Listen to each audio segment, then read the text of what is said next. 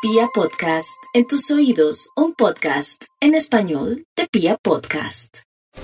Uno siempre piensa que los Piscis no quieren el éxito, no quieren el brillo y prefieren que pobrecito fulano acceda a él.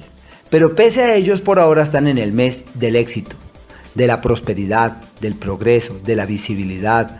Todo lo que hagan les va bien. Todo aquello en lo que se involucren les funciona.